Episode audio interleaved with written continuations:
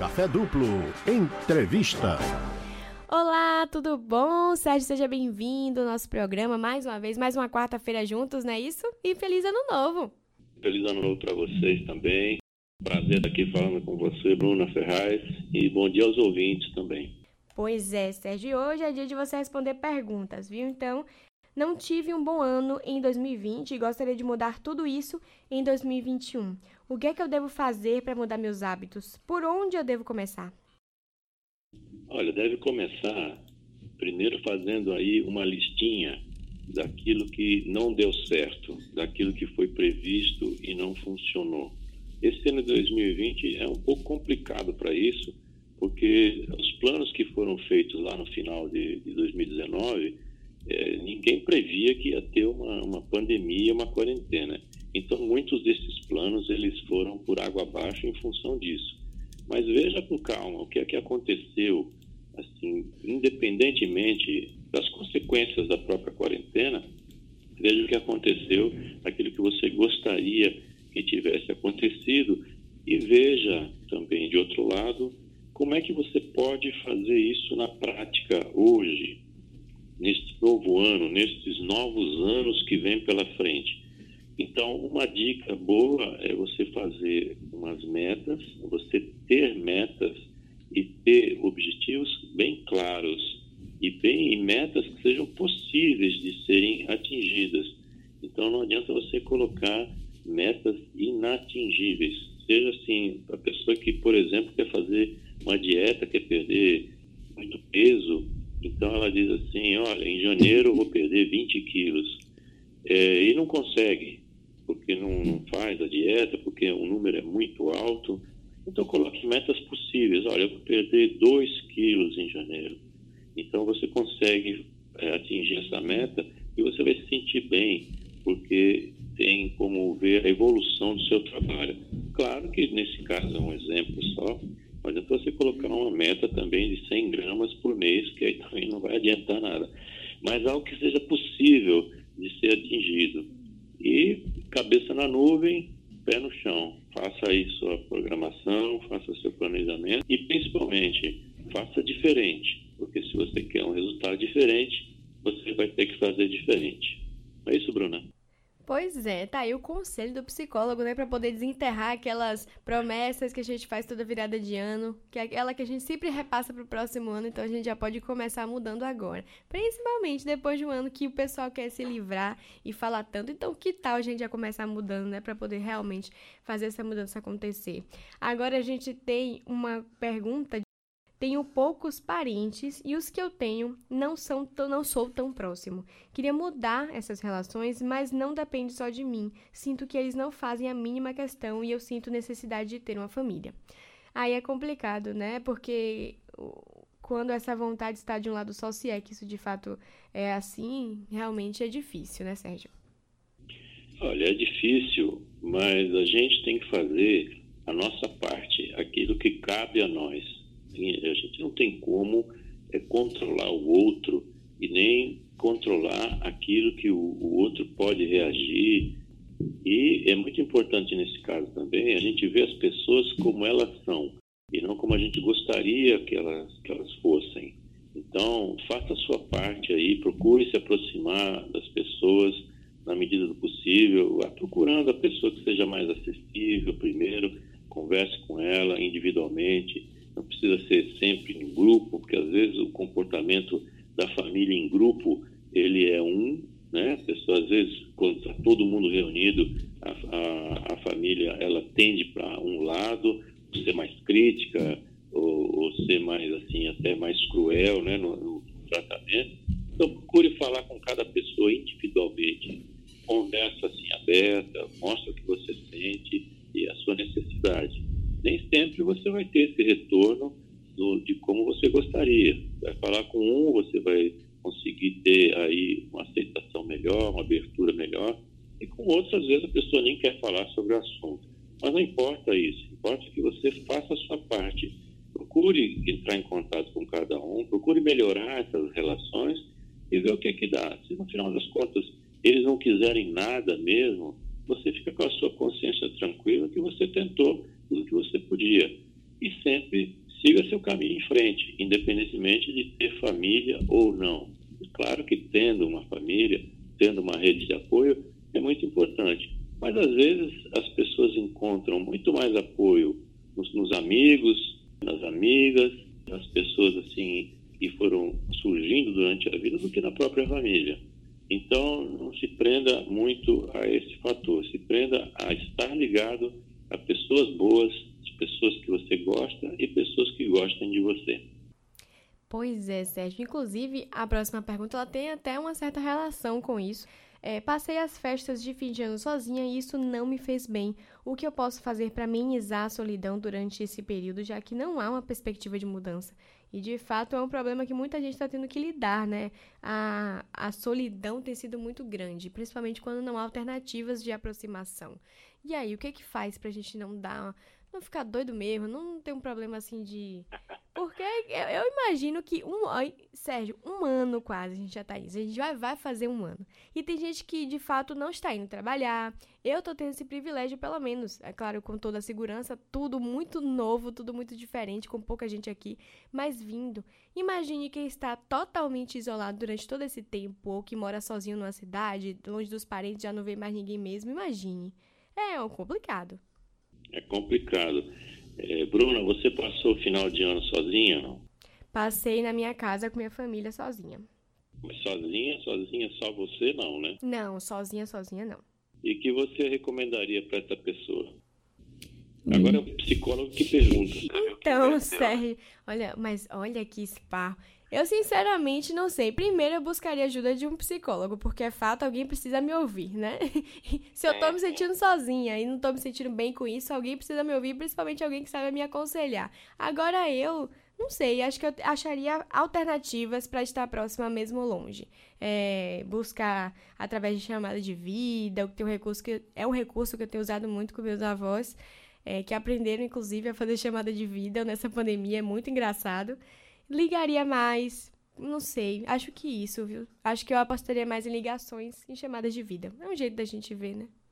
É, um bom caminho é esse de você tentar se aproximar dessas pessoas que estão distantes através desse recurso mesmo de chamada de vídeo, de telefonar mesmo, até não precisa ser só chamada de vídeo, mas telefonar mais, evitar esse o contato só por mensagem de WhatsApp, só a parte escrita, ou só por um áudio, é, ligar, interagir com a pessoa, é, falar, né? se for possível por vídeo, melhor.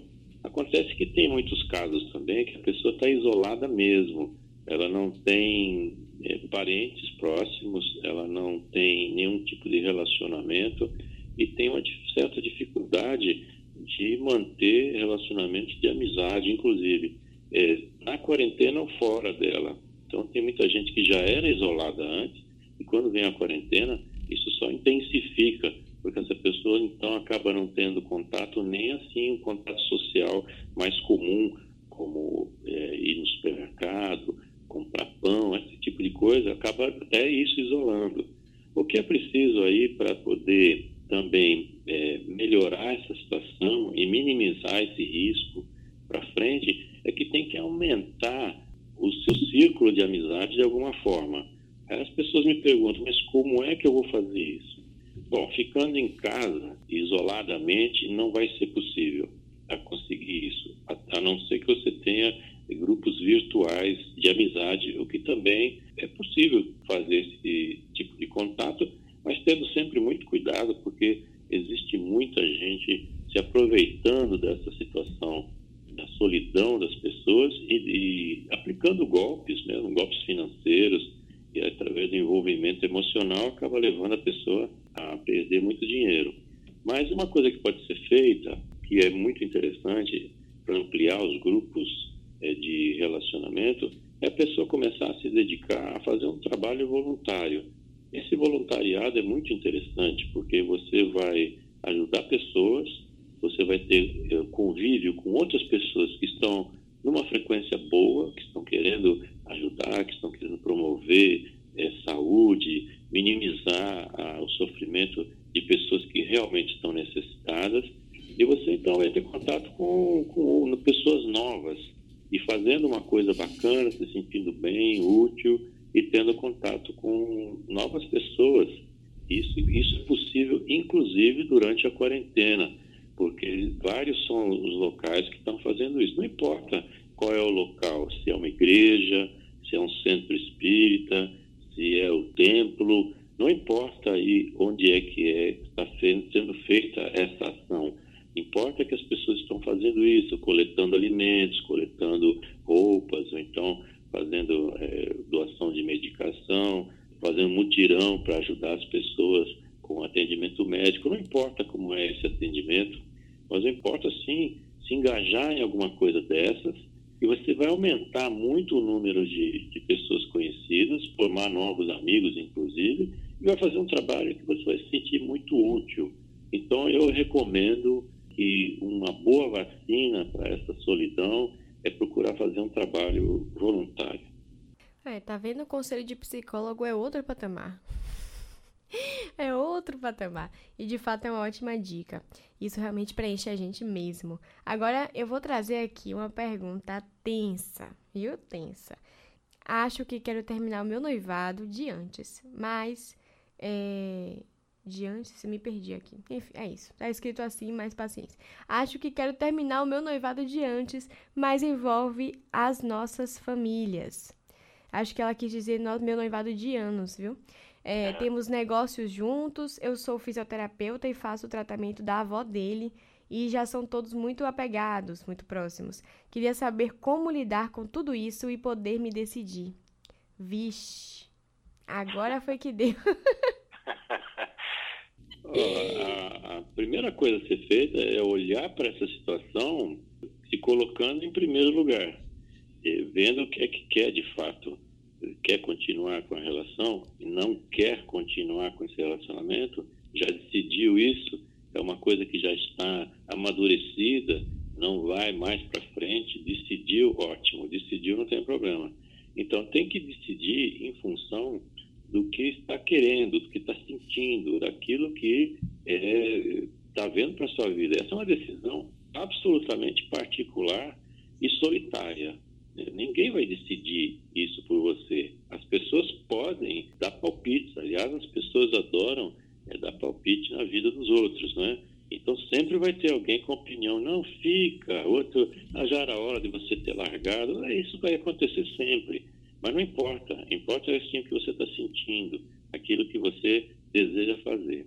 Claro que quando você tem esses relacionamentos mais duradouros, namoros mais longos e aí noivado, etc., a, a, interação das famílias começa a ser cada vez maior, porque você não tem um relacionamento com uma pessoa, você, você namora uma pessoa e a família dela junto. E você casa com uma pessoa e casa com a família também. Então essas interações vão ficando maiores, isso vai estreitando laços, etc. Inclusive a própria ouvinte já faz um trabalho aí, né, de fisioterapia com a avó do noivo, ok, essa interação é normal, mas isso não pode determinar a, a sua felicidade, nem pode determinar o seu objetivo de vida. Então, é muito bom, os relacionamentos são muito bons, e a depender como é a situação, pode até ser que relacionamentos familiares aí, a família do noivo, pode ser até que continue depois. Eu não sei exatamente qual é a situação que ela está se colocando, como é esse rompimento, em função de que, eu não, não sei, mas às vezes até pode ser que muitos casos acontecem da pessoa romper um noivado desse e manter algumas relações familiares. Mas a sugestão é se colocar em primeiro lugar e depois as outras coisas todas se ajeitam isso é muito natural. A avó do rapaz não vai ficar na mão se você for embora, porque existem outros fisioterapeutas. Você pode até indicar um colega para atender, se for o caso, ou continuar atendendo. Coloque-se em primeiro lugar, seja protagonista da sua história e decida para onde você vai. Pronto, tá aí a dica, tá vendo? Acho que você deveria anotar. Porque pense na situação complicada. Agora temos uma pergunta eu quero buscar ajuda psicológica para o meu filho, mas a minha esposa não quer. Acha que é um gasto que não podemos ter agora e não acredita que ele precisa. Como conversar para que ela entenda isso? Sei que seria bom para minha filha, que reclama sempre que não tem amigos e que odeia a escola. E agora? É uma situação é, bem comum também. Se seu filho ou a filha, não importa. Mas se, se essa criança está reclamando do, do convívio que está tendo na escola, e esse ano aqui de 2020, eu não sei bem como é que isso se aplicou aí à situação do, do, do ouvinte, porque praticamente ninguém foi para a escola, né? Então, eu não sei como é que isso se aplicou, né? Mas, de qualquer forma, nessas situações onde a criança está reclamando que tem algum problema na escola, que não quer ir, que não se sente bem, é preciso investigar sim, é preciso saber por que, que essa criança não quer ir para a escola, o que é que tem lá que não está fazendo bem ou não fez bem. Em muitos casos também pode ser bullying, as crianças sofrendo bullying, ou então em casos mais graves pode ter até abuso sexual e é preciso então investigar com calma. E nem sempre ah, essa criança, se ela está impactada, por exemplo, com abuso sexual ou com bullying, ou a vergonha se coloca na frente, nem sempre, nem sempre essa criança consegue se abrir para os pais.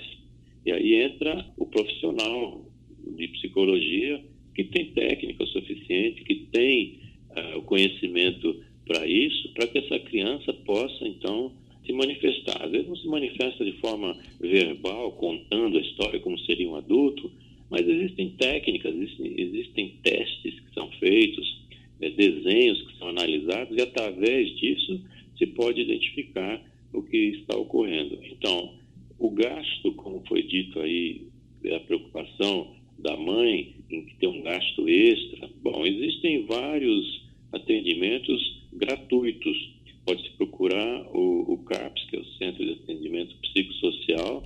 Tem profissionais muito bons, às vezes o atendimento não é tão rápido, né, porque existe uma fila, mas de qualquer forma, se for necessário pagar alguma coisa, eu garanto para você que é um investimento muito menor do que ter que ter essa criança crescendo com um problema e, e arrastando esse problema a vida toda e até lá na frente tem que fazer uma terapia para consertar coisas que ficaram aí acumuladas durante anos.